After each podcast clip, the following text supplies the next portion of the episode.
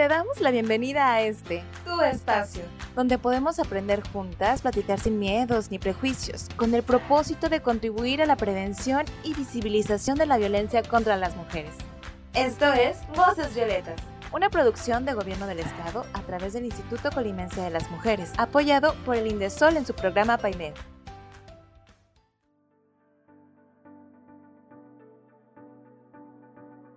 Hola, bienvenidas a Voces Violetas, un espacio para ti, un espacio para todas. Esta es una producción de Gobierno del Estado a través del Instituto Colimense de las Mujeres, apoyado por el INDESOL en su programa PAIMEF. Yo soy Cire González y el día de hoy vamos a hablar de la Escuela de Liderazgo. Para poder dar inicio vamos a presentar a nuestras compañeras que me acompañan el día de hoy.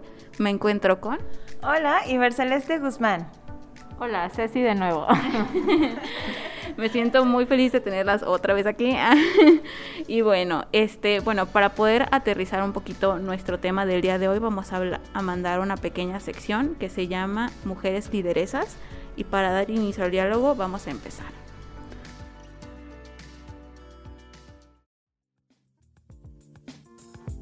Mujeres Lideresas.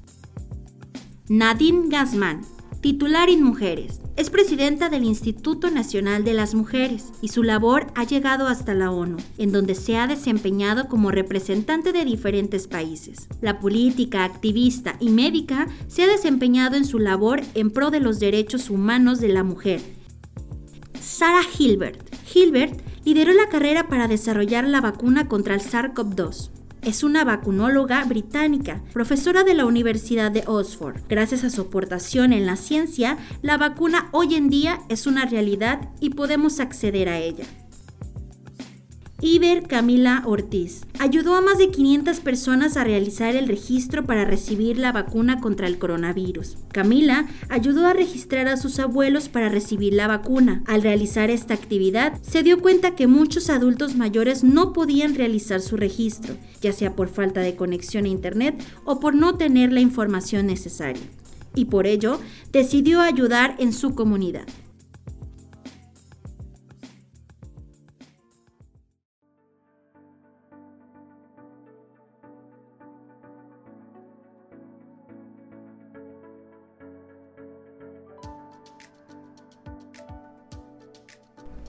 Bueno, creo que es clave en la actualidad tener como un referente que te inspire, que te motive, que digas, wow, quisiera ser como ella.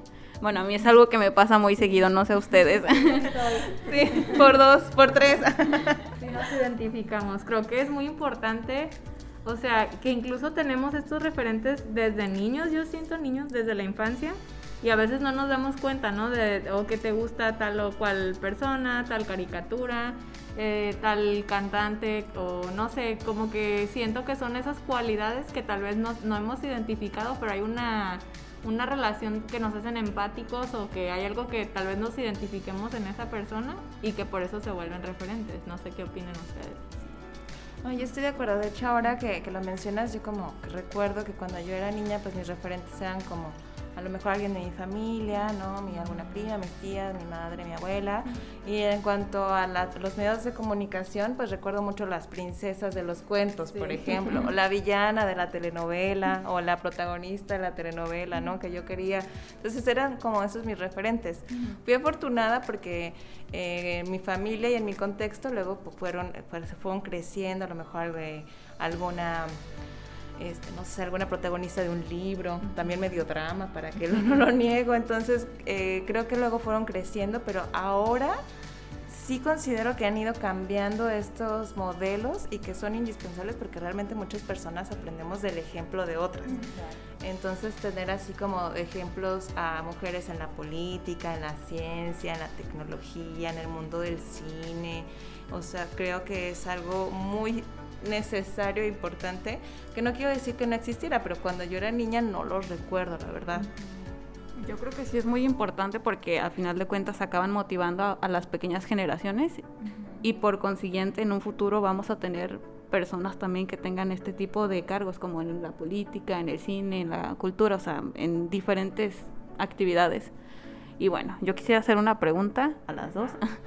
para, para ser líder, ¿Se nace o se hace? Yo personalmente no considero que tenga ni la vocación, ni la, ni el carácter, ni nada, nada, nada.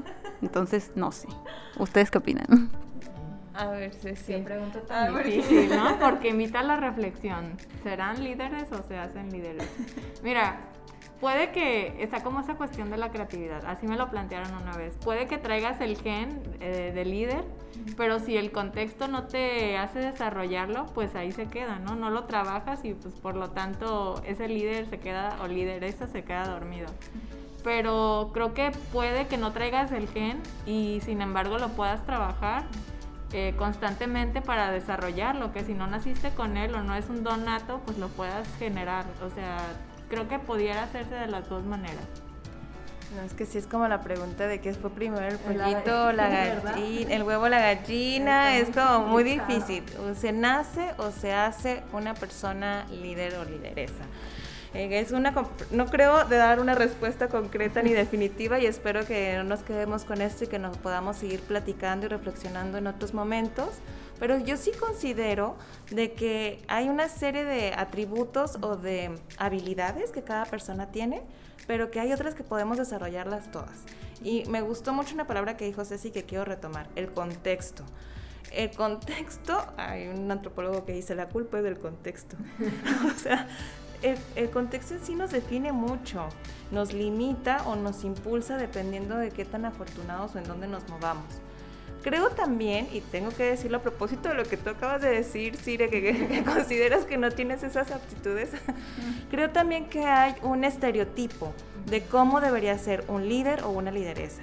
Y de hecho estos eh, estereotipos o arquetipos están muy masculinizados, es decir, un líder o porque decimos así, un líder tiene que ser, hablar fuerte, tiene que tener una esencia, la voz grave, tiene que saber tomar decisiones de manera inmediata.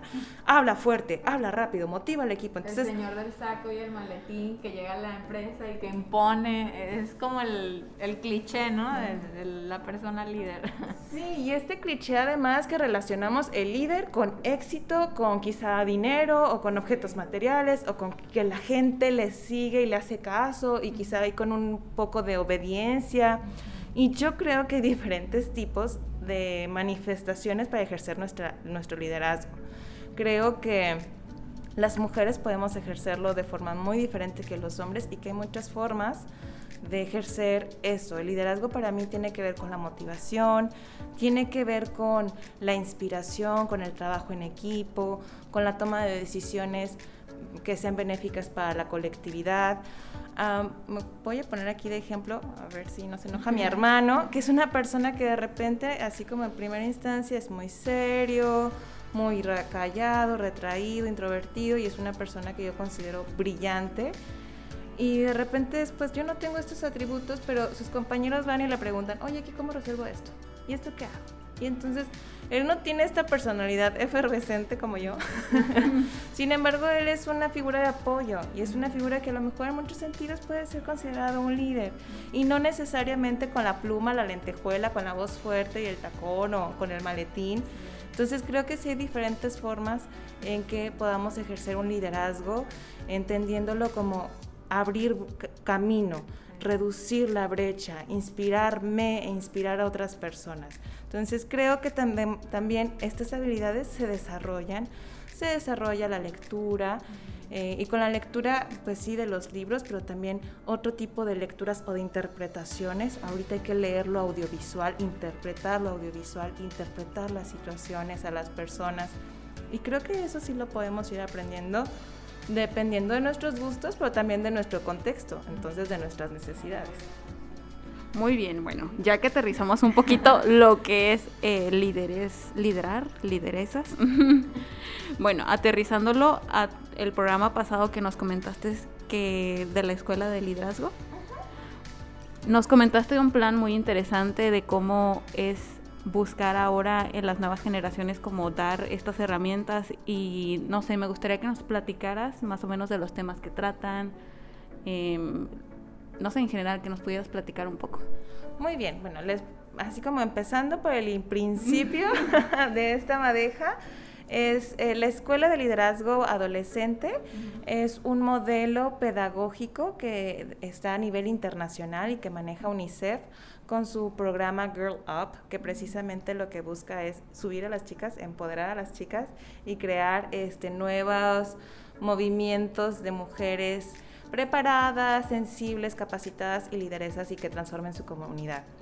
Este es un modelo que nos podemos ejecutar gracias al fondo, el FOBAM, Fondo para el Bienestar y el Avance de las Mujeres, que brinda el Instituto Nacional de las Mujeres y que el gobierno del Estado de Colima, a través del Instituto Colimense de las Mujeres, ejecuta.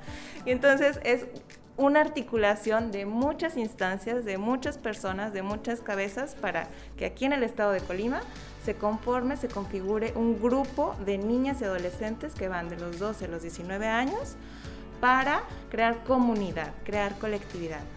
Eh, ya está conformado aquí en Colima, como les comentaba, hemos estado trabajando de forma continua por ya más de, dos meses, llevamos 10 sesiones.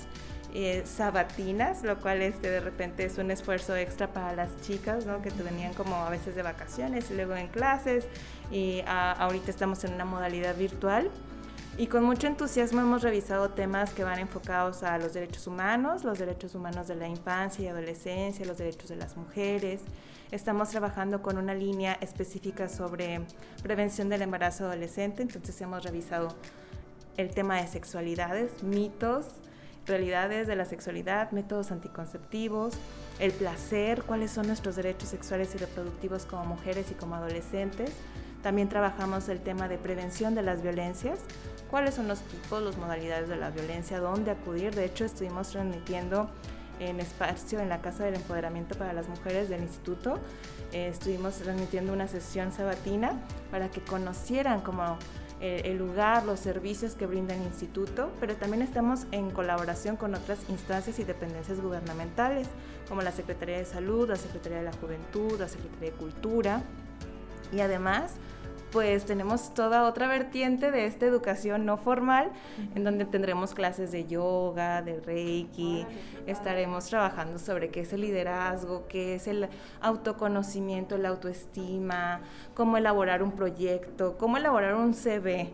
Entonces, estamos, es un plan bastante ambicioso y amplio porque esta es una escuela que en su inicio surge con un, modelo presencial, en donde así como tienes un ciclo escolar de seis meses o de un año, pues igual de forma paralela llevas la escuela de liderazgo para adolescentes.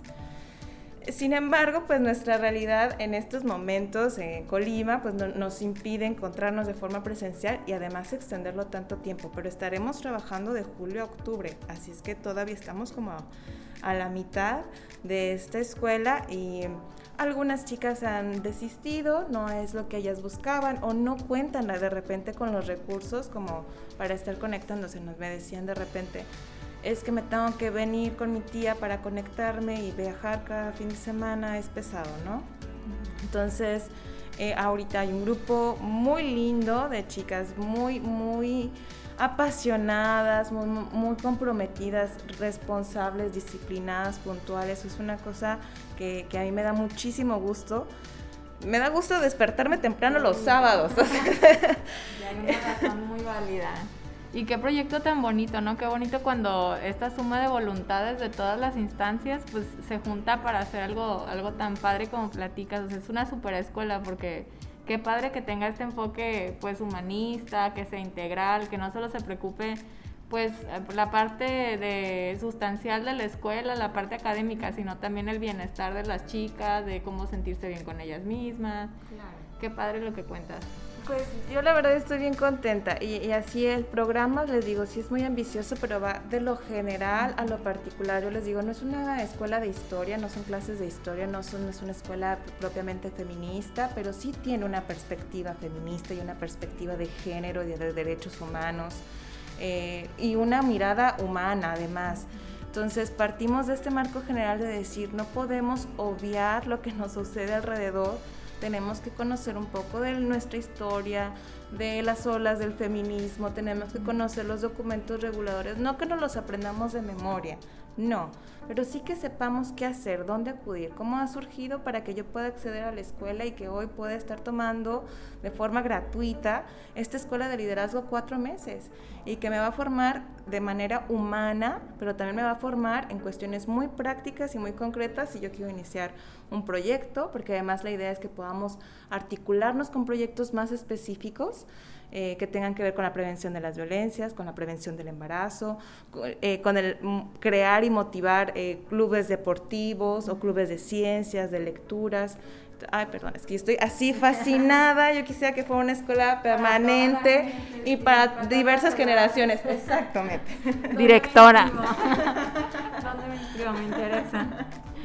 A mí me llama mucho el proyecto de eh, las escuelas de liderazgo porque siento que es una parte que no te enseñan en la escuela realmente. Aprender sobre todos estos temas que pues muchas veces son tabú y también por el lado de que, por decir, una CB, ni siquiera en la universidad te lo enseñan. No sé, se me hace muy chido todo el proyecto en general y las felicito a ti y a Leida.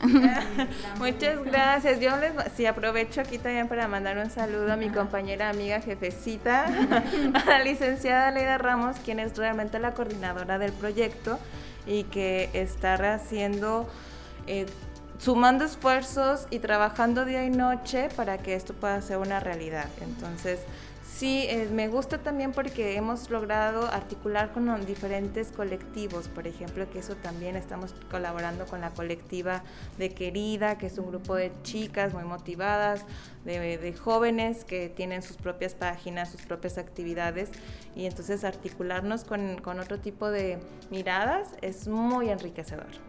Y pues bajar toda esta información a las chicas, ¿no? Es muy chido porque mm, es verlo tal vez como de una forma como más formal, por así decirlo, porque muchas veces pues nos informamos tal vez de páginas de internet y aquí es, ya es una información que ya está investigada, que ya está sustentada y que obviamente pues no sé. Que se puede compartir, que no solamente se queda en un, libro o en una página, sino que se lleva hasta las chicas y que ellas la pueden replicar también entre sus amigas, sus conocidas, familiares. Bueno, les voy a contar aquí como un secreto. Es que la verdad, eh, para mí a veces es muy preocupante este proyecto de la escuela, porque creo que conlleva una gran responsabilidad. Yo de verdad me esfuerzo mucho para que eh, ellas reciban lo mejor dentro de nuestras posibilidades.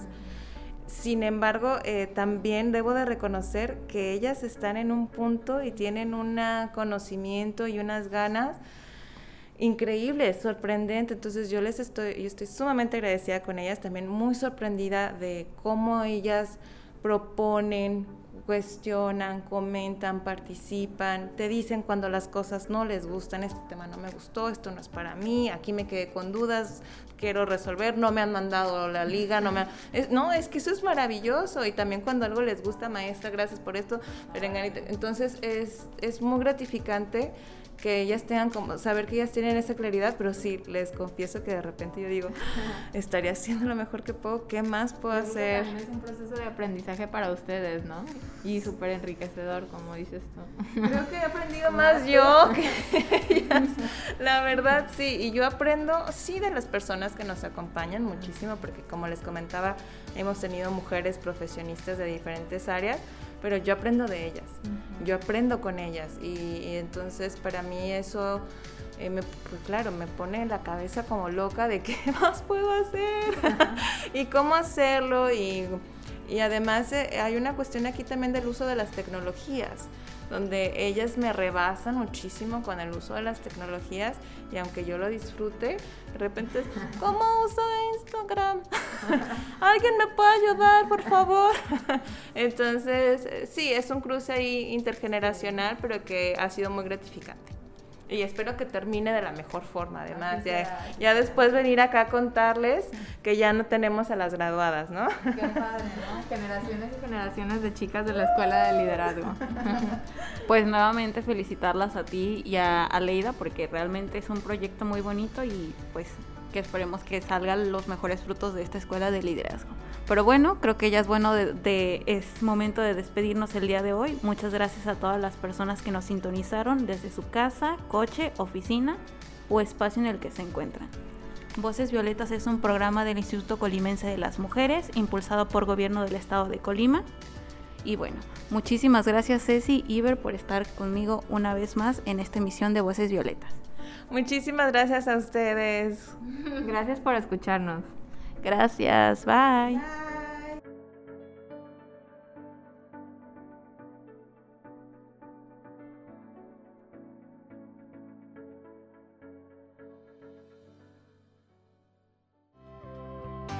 Gracias por sintonizar Voces Violetas.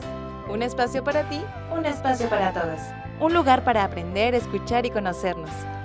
Esta es una producción del Gobierno del Estado de Colima a través del Instituto Colimense de las Mujeres, apoyado por Indesol en su programa PAIME.